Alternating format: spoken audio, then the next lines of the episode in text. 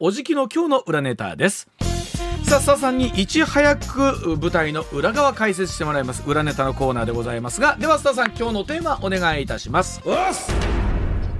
太陽光発電めぐり4億2000万円着服の疑いで逮捕。事件の本質とは？はい、えー、太陽光発電の事業に絡みまして取引先から預かった4億2000万円を着服したとして東京地検特捜部今月7日投資会社トライベイキャピタル代表の三浦清志容疑者を業務上横領容疑で逮捕しました。弁護人を通じて三浦容疑者は無罪を主張していくとコメントを発表していますがこの事件の本質これも一体どこにあるんでしょうかということでございます安田さん、まあ、これもここ数日連日ニュースになっておりますけれども、うん。えー、もう改めて申し上げるまでもなくですね、はい、えー、この三浦清容疑者というのは、うん、えー、三浦瑠麗さんの、はい、えー、まあ、旦那さんということでで、ね、えー、にわかにフォーカスされてるわけなんですけども、ね。はい、えー、今週7日にですね業務上横領で逮捕されました、はい、じゃあ事件というのは一体何だったのかというとですね、うんうん、えー、実はこの三浦清容疑者が経営するトライベイキャピタルという会社がありましてね、はい、まあこれは一言で言ってしまえば投資会社なんですよ。ね、いろいろな投資案件に、えー、お金を出してで利回りを取っていくというね、はい。うん、ただ自分のお金で手元にあるお金ではなくて、うん、いろんな投資家からお金を募って、はい、そして投資案件に投資をしていくというそういう、まあ、仲介的な、えー、仕事をやっている会社なんですが、はい、もっぱらですね再生可能エネルギー、うん、えー、何かというと例えば太陽光発電施設であるとか、あるいは、えー、まあ、えー、バイオマスですね。であるとかそういったですね、えー、再生再生可能エネルギー関連にどんどんどんどん投資をしていくことによって、うん、まあ、えー、氷を取っていくということなんですけれども、はいはい、ただこの会社がですね2019年ね、うん、今から3年ほど前にですね、はい、えー、兵庫県福崎町っていうのが福崎町という町が、はいありましてね、はいうん、えー、ここで20メガワットのですね、まあ、メガソーラーシステム、えー、この開発案件が持ち,、ねえー、持ち上がりましてですね、はい、そして、えー、これの投資資金を集めたと、うん、えー、メタキャピタルというところからですね、うん、2019年6月にですね、うん、10億円の出資を受けたんですよ。うん。えー、でところがですね結果的にこれは今日に至るまでも、うん、えー、この開発は全く進んでない。したがって発電も行われていないという状況で、はい。はい、騙し騙し取られたということで、うん、えー、メタキャピタルがですねかねてから訴えを出していたわけなんですね。はい、まあこれをめぐってですね、えー、10億円入ってきた会社が、まあ、ファンドがあるんです。ファンドと考えてもらっていいんですが、はいうん、えー、10億円を出資してまいりました、うん、そのファンドの代表っていうのはさっき申し上げた三浦清容疑者なんですね。うん、でですからそのファンドの代表がですね、えー、自分の会社トライベイキャピタルにですね、不正に4億2000万円。つまり、えー、まあ言ってみればですね太陽光発電とは全く関係ない名目で4億2000万円、えー、まあお金を渡していたということで、はあ、これが業務上横領に当たるということで逮捕に踏み切ったということなんですよ。はあはあはあ。でこれポイントなのがね、はい、実はこれ私も取材をね、えー、まああのー、したんですけれども、うん、えー、地主とね。その土地を持っているその土地を保有することなく地主の了解を得て地主にお金を渡すことによって、うん、その土地の使用権をですね、うん、得てですね、その上に太陽光パネルを敷き詰めて発電をするという、はい、そういうビジネスモデルだったんですね。はい、ところがですねその地主とトライベイキャピタルはですね、うん、2019年2月に決裂してるんです。あなたの時はもう土地貸しませんっていうことになってたんですなるほど。はい。ところがですねお金が振り込まれてきたのが2019年6月なんですよ。ほうということはもう破決立した後。ええ。うん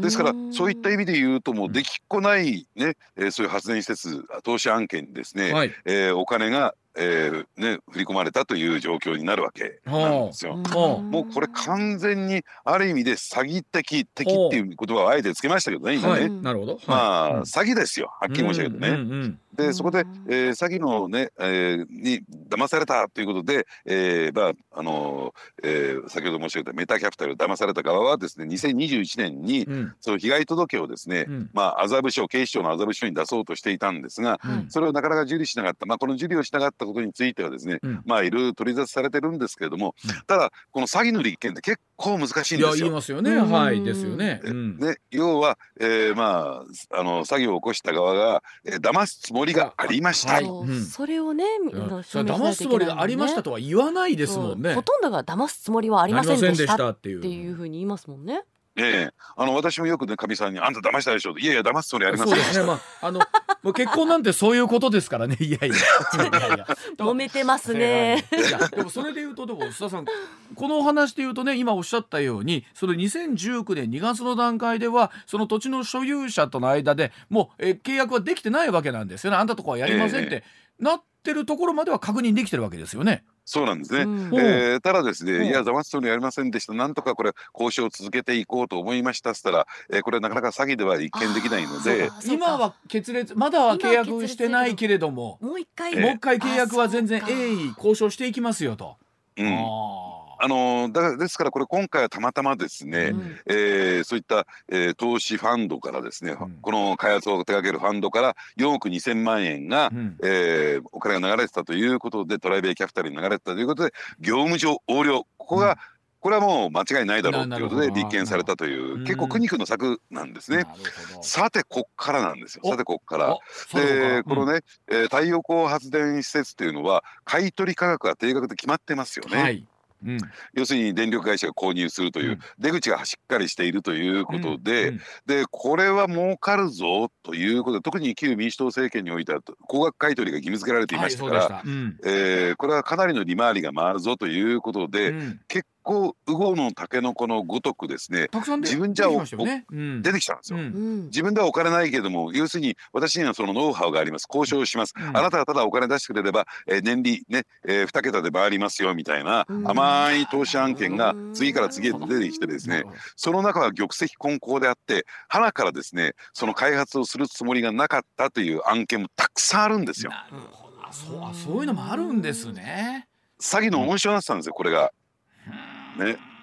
で実はですねその詐欺の温床になっていた詐欺を犯したと言って、えー、これはすごいんですよ、えー、200億円のお金を集めた、うん、えー、そういうね太陽光発電の、えー、開発で200億円のお金を集めて、うん、で結果134億円焦げ付けさせた JC サービスっていうね、えー、会社があるんですけれども。うんでこれはですねもう完全に、えーまあ、この番組でも同じのポンジスキーム、ねえー、というですね詐欺スキームをやってた会社なんですけれども、はいね、でここからですね7億円の融資受けてるんですトライベイキャピタルは詐欺の会社から。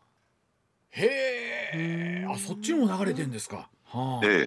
い。や借りてるんですよトライベイキャピタルが、うん、詐欺の会社から。ですからえー、まあ言ってみればですねトライベイキャピタルもそういった、ね、ビジネスモデルといってのは詐欺的な、えー、仕掛けをしてたんじゃないのか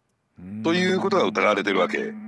なんですね。まあ、他にもいろいろと案件があるんじゃないのかということで、うん、で実はですね、うん、えー、東京地検特捜部と検察の人事って4月人事なんですよ。はあ、で3月7日逮捕でしょ、はい、えー、ですから人事までになんとかこの事件を仕上げるね、えー、考慮期間に20日間ですから年度末をもってこれ幕引きなのかとも見られてるんですが、うん、私は必ずしもそう見てないんですよ。はあ、をまたいで、はあ、さらに拡大していくんではないかと見ておりまして、うん、じゃあお前その根拠は何かっていうと、これ一切これまで表に出てませんよ。出てないんですけれども今回は兵庫県の福崎町の案件ですよね。はい、実は検察はね、えー、福岡県福岡県、うん、九州のですね、はい、の案件トライベイキャピタルが手がけ手掛けていた案件に目をつけて、うん、ここも内定捜査やってるんですよ。はあ、内定捜査やってるってもう今この時点で内定じゃないですよ。うん、そうですね。もうこの申し訳ありません。今この時点を持って内定じゃない。今のまあ良かったわ。はあ、というけいくつかのその案件にもまあ伸びていくんじゃないかということも想定に入ってるということなんですね。えー、でここから先ちょっと私ギリギリ攻めますよギリギリ攻めますよ。え何何もう怖いなでその福岡の案件ですねと。うんね、うん、福岡の案件でどうもその政治家にお金が流れた節があるんです。ここで。はあ、えー、福岡といえば？もうちょっと待ってもうちょっとドキドキするな。まあ今日はここここにえものすごい大物じゃないですか。まあいろいろ何人もいますよね大物が。もう今すごいいい感じでテーマ流れてきたわ。今日ほどこのテーマが怖い日はないな。ドキドキいやなんかもう終わっちゃうの？いやいやもうこれちょっと踏み込みたかった。これ延長戦これ浜村さんにお願いできないから さなんかついついねそのほらあのねほら須田さん奥様がほら有名なね、コメンテーターの方でみたいなところで出ちゃいますけどもいや実は実はそれだけではないし、まあ、だから奥さんはだってあれですよスマホを押収されてるんですよ。で私はもう全くね持って関係ありません、捜査には全面協力します、ただまあ、音の無罪は信じてますということにはなりますけれども、あそう。なんかってことはまだまだまだまだこれは広がっていきそうな案件ということがありました。はい須田さん今日は本当に濃いお話をありがとうございました。ありがとうございましなんか中途半端で満足いかないな。完全燃焼わかりました、えー、じゃあこの後ちょっとどうするか考えさせてください。また来週もよろしくお願いいたします。ありがとうございました。ありがとうございました